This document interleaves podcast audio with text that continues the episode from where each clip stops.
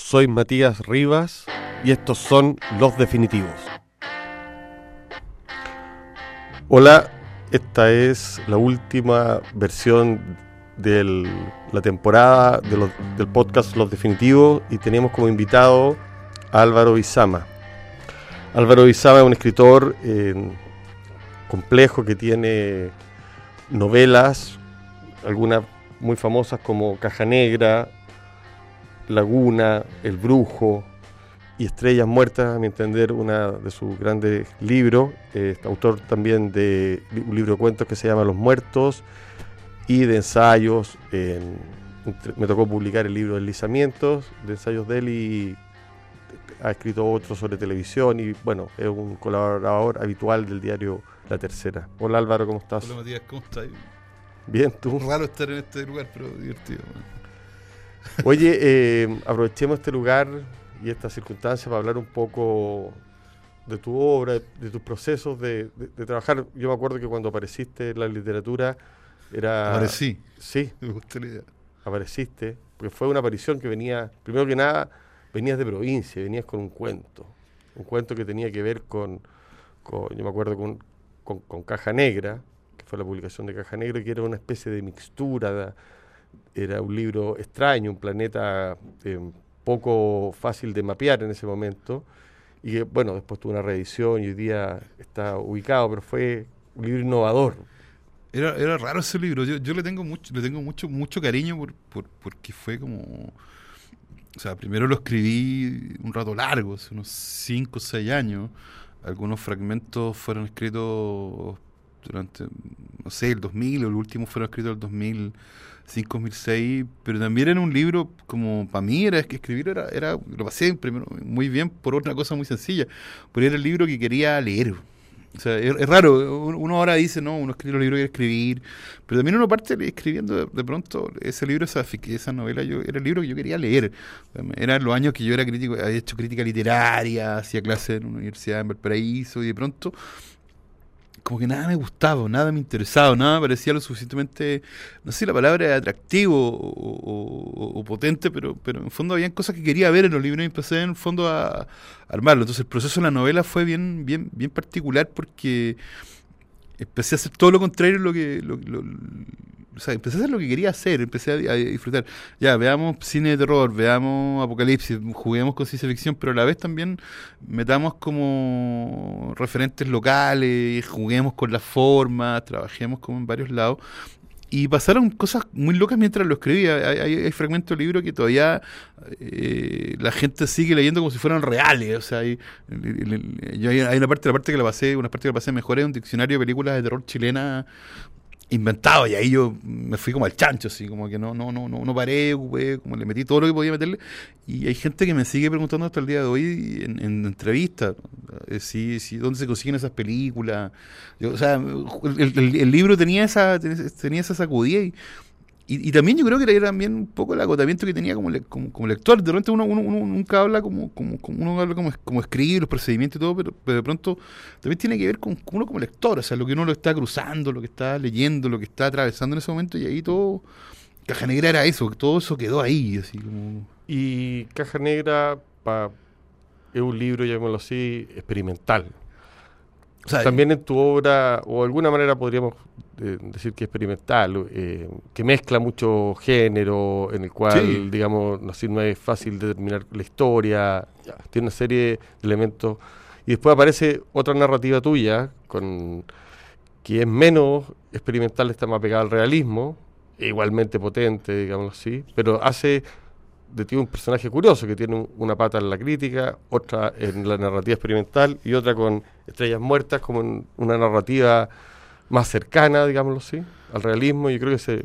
A mí me pasó algo, loco. En general, eh, eh, como que yo creo que Caja Negra y Estrellas Muertas son el mismo libro. O sea, es el mismo libro porque en el fondo el, Caja Negra está llena de apocalipsis, está llena de, imágenes donde el mundo se acaba, las cosas explotan, se deshace todo. Y, Estrellas Muertas es un libro montado ya como una suerte como de, apocalipsis o fin del mundo epocale, un libro sobre la década del 90, y, que yo no pude escribir, y eso es un raro, por eso hablamos de los procesos, eh, que yo no pude escribir hasta que me fui a la ciudad que habla, que es Valparaíso.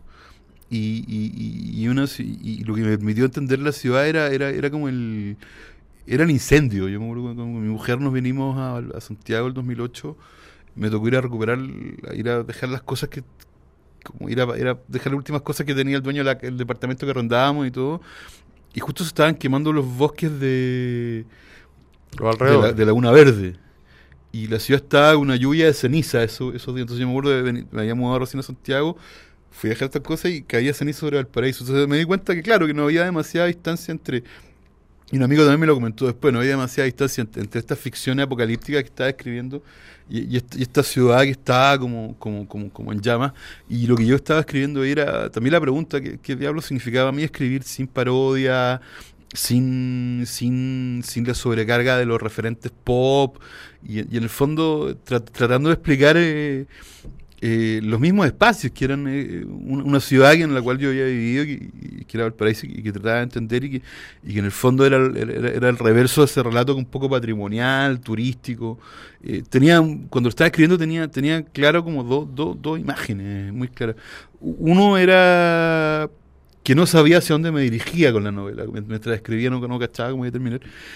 Y dos, tenía, tenía súper claro una, como el cine de Pontetú de, de Aldo Francia o sea, ponte tú, una película como Al Paraíso, mi amor, fue como a mí como súper como super importante.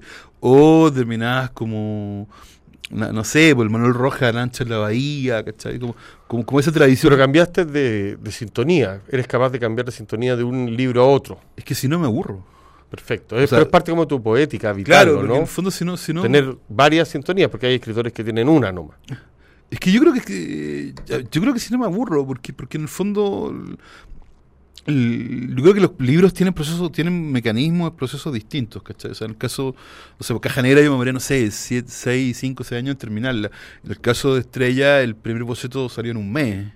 Y, y, luego no cambió demasiado al final, salvo, salvo la edición un poco de estilo.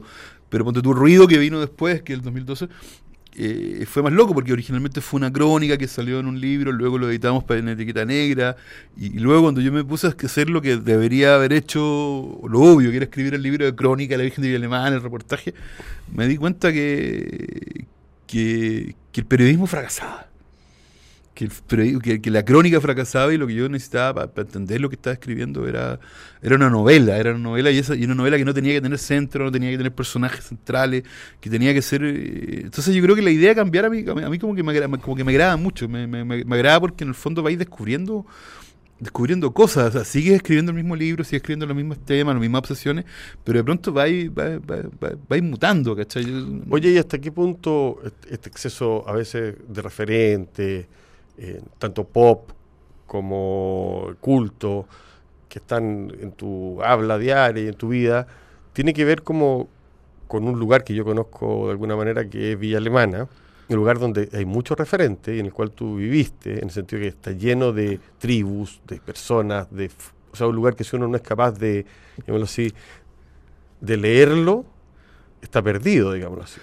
Lo mismo es Valparaíso, o sea, los lugares a los cuales de los cuales tú naciste, viviste ahí y que has leído en tus libros y que te has acercado a ellos, son lugares bien mixtos, digamos así, donde la mixtura de religiones, ideología, locos, eh, escritores. De, repente yo, no he pensado nunca como trabajáis con el reverso del mito, trabajáis con, el reverso de la postal, y en ese reverso se cuelan cosas, no sé, yo estoy, pensando como, como, yo en general vuelvo vuelvo a esos espacios de pronto porque en esos espacios como uno los conoce puede, puede de pronto la, la, invención es más fácil como como como la imaginación la imaginación fluye más cuando tenéis, tenéis, tenéis como marcos desde donde desde donde por eso a veces volví siempre a, la, a esa región en Laguna tu último libro también vuelve ahora la última en Laguna el, efecto era muy loco porque en el fondo en, Laguna era, era era era una novela que que yo estaba trabajando, estaba como, era una novela que eh, transcurre una noche, que que a mí me gusta la idea justamente de que la novela transcurra una sola noche, que sea un solo hilo.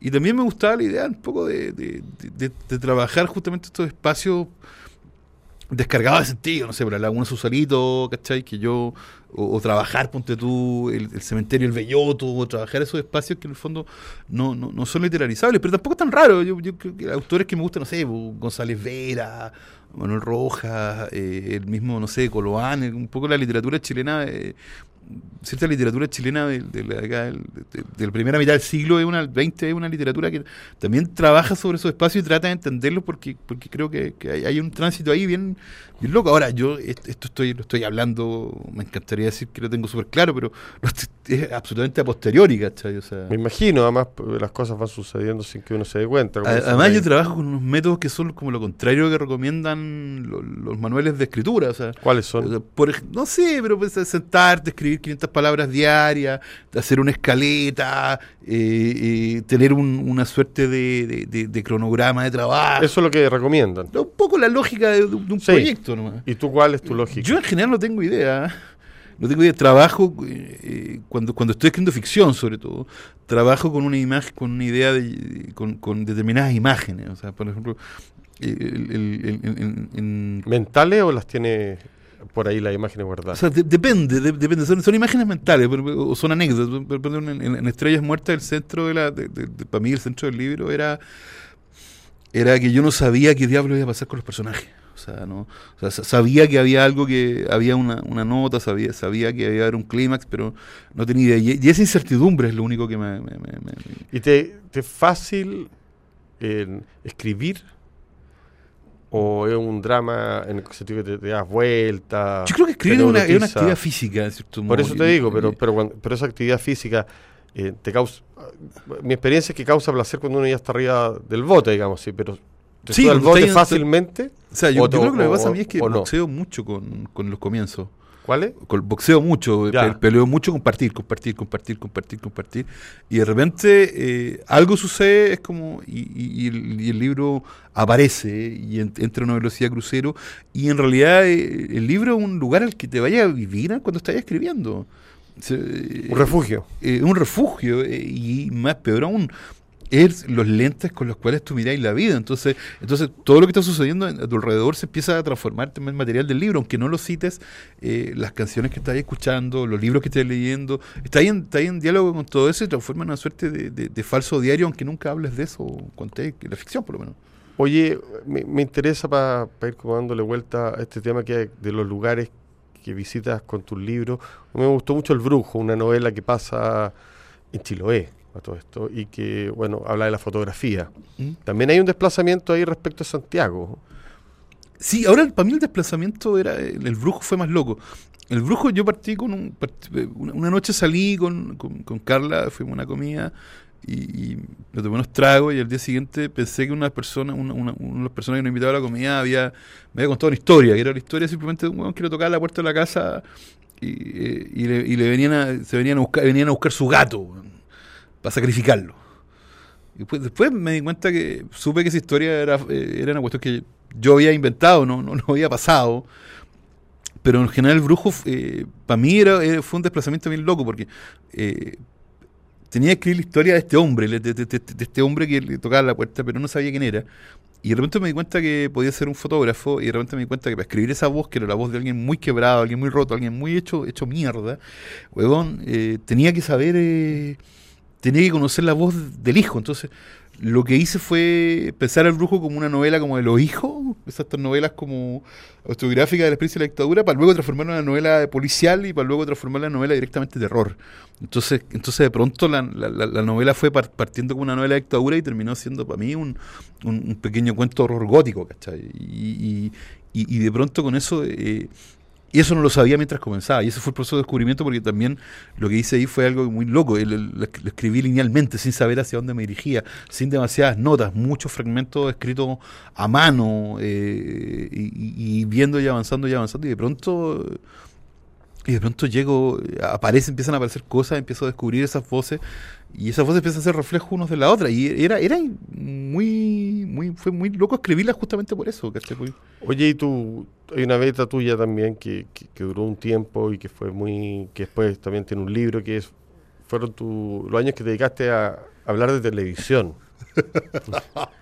Ah, Porque hay, hay, o sea, eres un escritor que tan múltiple que tiene todas estas esta, estas novelas, y así podemos mencionar otras, Taxidermia, Los Cuentos de los Muertos, pero además fue crítico de televisión, un temido crítico de televisión, eh, y el tema que dejaste, Sí, yo. O, y todavía te mantienes, eso sí, como columnista. O sea, eh, no, me mantengo como columnista, columnista de la tercera y lo, en la tercera PM lo paso bien ahí. Puedo hablar de televisión, pero hablar de libros o de discos de, o simplemente de, cuestiones que pasan o de política también. De crítica, sí. Pero, pero, pero la televisión era loco. Lo, que pasa es que yo siempre he visto televisión abierta. Me parece que eh, es un espejo absoluto del país, me parece. Y en un momento yo había tenido una columna en, durante mucho rato en, el, Mercurio, luego me fui a la que pasa. Y luego me ofrecieron, ya, no sé, eso, en 2014, 2015, hacer la crítica literaria, la crítica de tele de, la tercera. Y, pasó que justo eso eh, coincidió con la muerte de la televisión abierta coincidió con las turcas. Entonces, también era interesante porque yo ahí cuando. Pero la teleserie turca en el fondo, que fueron. La, la turca fue como la marca, o sea, fue. Fue como, a mi juicio, fue como el inicio de, de, la crisis. ¿cachai? Esa crisis se reveló con las teleseries turcas cuando cuando se empezaron a dar cuenta de que los canales que los prime, que el prime time o que los estelares no podían pagarlo con el rating que tenían. Pero además fue, fue la destrucción completa de la idea de la televisión pública tal y como la conocíamos hasta ese momento. Como que te gustaran los, apocalipsis, ese apocalipsis también. El, umbral de época, yo, yo, yo, yo, yo, Eso es lo que te gusta. O sea, describir un umbral de época, anotar los fragmentos de un, umbral de época. Eh, me pasaba también cuando hacía crítica literaria, me, tocó hacerle en el momento que estaba publicando Bolaño vivo, ¿cachai? Entonces también era un momento bien choro porque estabais trabajando también con un umbral de época. El, cambio del, del, del, del, del 90 al 2000 y, ahora con la tele en ese momento era como el momento en que este formato de la televisión abierta empezaba a romperse, estaba apareciendo el streaming empezaban a colapsar las ideas, los productos, las historias, los culebrones, los reality, y, en general eh, todo se transformó en una confusión, todo se transformó en una comedia, todo se transformó en un drama, un drama, un drama que igual ahora es, tremendo porque siguen echando gente, los canales están colapsados. Pero escribir sobre eso yo, eh, tomando cierta distancia, veo que también te gusta porque hay un, residuo pop que te encanta saber, es, ¿no? Es, maravilloso, o sea, es un residuo pop. Eh, rescatas personajes de ahí que, perfectamente son delirantes. Piensa, en Catherine, en Katy Barriga, o sea, o sea tenía alguien que proviene de proviene del Canal 2, luego pasa por todos los reality shows, pasa por estos programas de baile, termina siendo alcaldesa de, de Maipú, no sé si es buena o mala alcaldesa, pero, pero tenía una gestión donde, donde, su imagen pública eh, es central, aparecen murales, la colocan en, una veterinaria, se saca fotos con osos de peluche, o sea, no lo podría no, digo, no lo podría explicar sin, sin esa o sea, yo creo que la política actual no la podemos explicar sin esos sin, la tele. La, tele, sin la tele, ¿cachai? O sea, y es raro que la que, que la élite política vea no vea tele abierta, sino que muy por el contrario se sienta muy orgullosa de estar fuera de esa ordinariez, como dirían.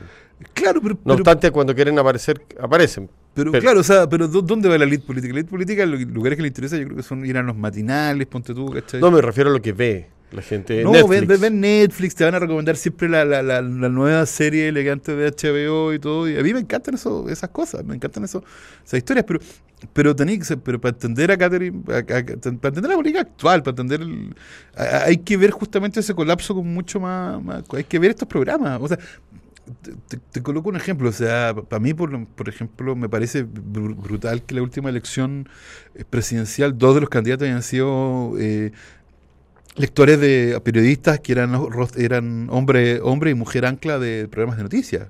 Sí. O sea, no, no, no podía entender la, significación de la, la cuestión como si, sin ese paso por la televisión, ¿cachai? Es que le ha costado, o parece que cuesta mucho asumir que la televisión es un hecho cultural eh, fundamental, digamos así. Pese a que se asumió durante unos años, ahora se cree que que esta muerte sería total. No obstante, uno ve los ratings les va bastante bien. O sea, la gente sigue viendo televisión abierta. O sea, yo creo que ahí hay una discusión del modelo. Yo, yo lo dejé, yo, yo dejé escribir televisión en marzo, simplemente porque en marzo pasado. Porque me parecía que ya no tenía mucho que decir. O sea, me, me, parecía que no tenía mucho que decir. Me, me, parecía que ya, ya ciertas cosas ya estaban, ya no. Que, y pronto también yo ya tenía esa sensación que me estaba repitiendo. Cuando yo empiezo a sentir que me repito, como que, como, que lo dejo. Y una pregunta biográfica. Tú en, algún momento hablaste de cuando llegaste a Santiago. me hablaste también de los fin de época, de los lugares. Como que no, no hay escrito la novela santiaguina todavía, ¿no? No, pero es que es como en el brujo. No, no, te estoy diciendo... O sea, a mí, a mí me encantaría esa, esa, me encantaría leer, leer esa novela santiaguina, ¿cachai?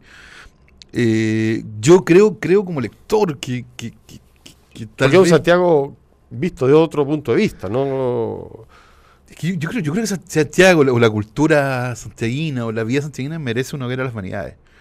O sea, en, este momento me, me, merece un libro como un, un, libro... O sea, yo creo que es el libro que, en el que más he pensado en los últimos dos años eh, es La hoguera de las vanidades de Tom Wolf.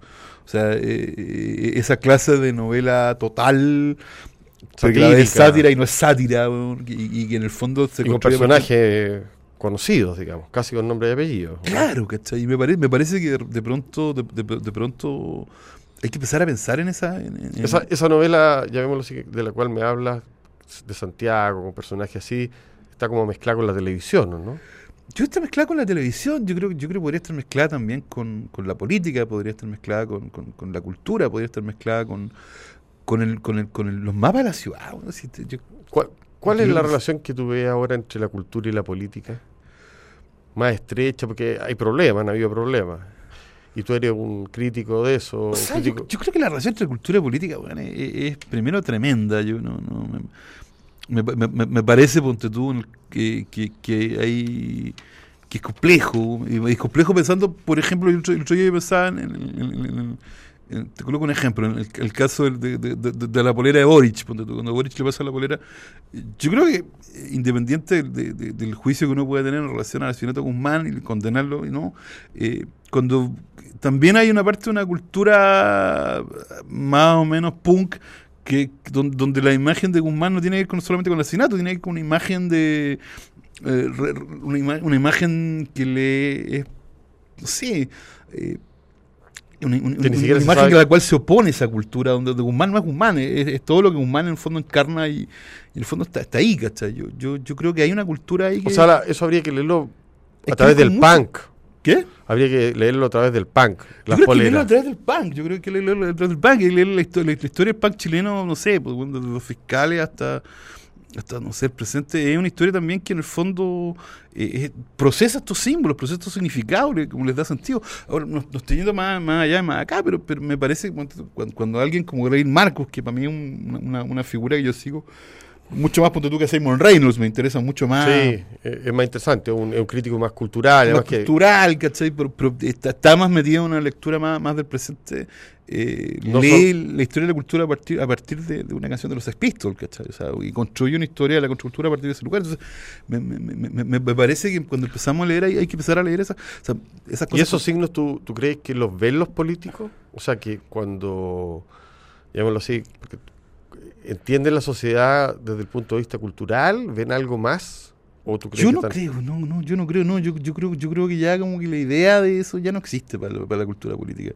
No, no, no, no existe para la cultura política, porque en el fondo eh, ¿Te da la sensación de que los políticos son gente que lee o que no lee? No, yo, yo creo que leen lo mismo. O, lee, la página de novedad, o lee, la página de librería.